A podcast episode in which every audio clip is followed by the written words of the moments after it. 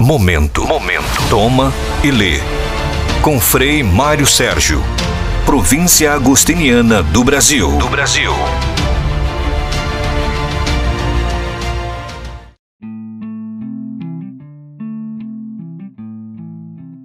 Olá, meus amigos, bem-vindos. Seguimos nosso projeto de podcasts. Hoje falamos da busca da verdade, que dominou toda a vida de Santo Agostinho. Da mesma forma como todos, sem exceção, queremos ser desesperadamente felizes, ninguém, absolutamente ninguém, gostaria de viver no erro. A verdade e a sua busca é o alimento da nossa alma, diz Agostinho. Nada atrai mais a alma humana do que o desejo da verdade.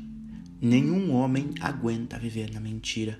Que todos querem a verdade, diz Agostinho, as confissões se prova pelo fato que gostamos de enganar mas odiamos ser enganados. O próprio Agostinho, quando tinha 19 anos de idade, depois de ler um livro muito importante, o Hortêncio, do poeta Cícero, começou a procurar a verdade.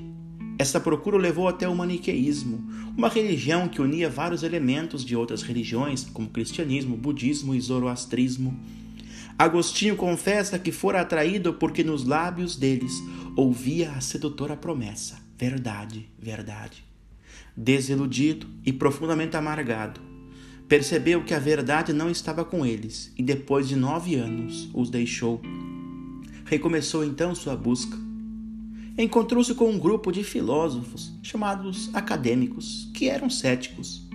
Estes afirmavam que era impossível ao homem conhecer a verdade. Agostinho, inicialmente, uniu-se a eles, tornando-se também um cético. Disse desse seu período: tinha caído em um mar profundo e tinha perdido as esperanças de encontrar a verdade. Quando se converte, sente que a primeira missão como filósofo é rebater aqueles que negam a possibilidade de encontrar a verdade, isto é, os filósofos acadêmicos. Parece-me, disse ele, que se deve reconduzir os homens à esperança de encontrar a verdade. Contra estes, escreveu um diálogo chamado Contra os Acadêmicos, onde restabeleceu os critérios para que se possa encontrar a verdade. Mas a grande revolução da sua vida, depois de convertido, foi perceber que não é o homem que encontra a verdade, mas é a verdade que vem ao encontro do homem. Aqui está toda a diferença do cristianismo no que diz respeito às outras filosofias e religiões é a graça que vem ao encontro do homem, não é o homem com sua natureza que vai ao encontro da graça. O cristianismo, repitamos, não é uma religião de ideias, de conceitos abstratos, mas é a religião do Verbo encarnado que armou sua tenda para caminhar com os homens.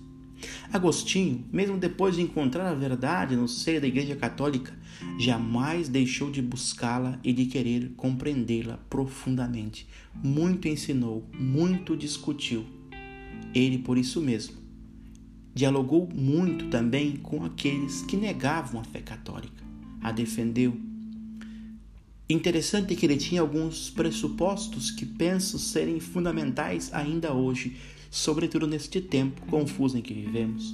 primeiro deles, não devemos nunca atacar as pessoas, apenas os seus erros.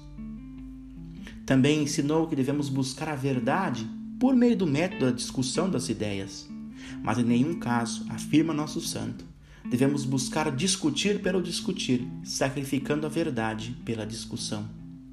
Afinal, concluiu o mestre Agostinho, que o que permite-nos dialogar com os outros é a consciência que a verdade não é minha, nem tua, para que assim possa ser tua e minha.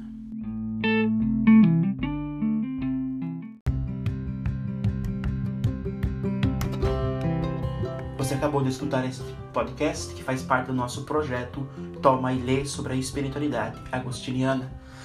Quero dizer-lhes que durante 30 dias serão 30 podcasts diários sobre temas agostinianos e depois também tem, terão, teremos mais conteúdos. Fique conosco, fique comigo e também se você é jovem, tem um convite para você.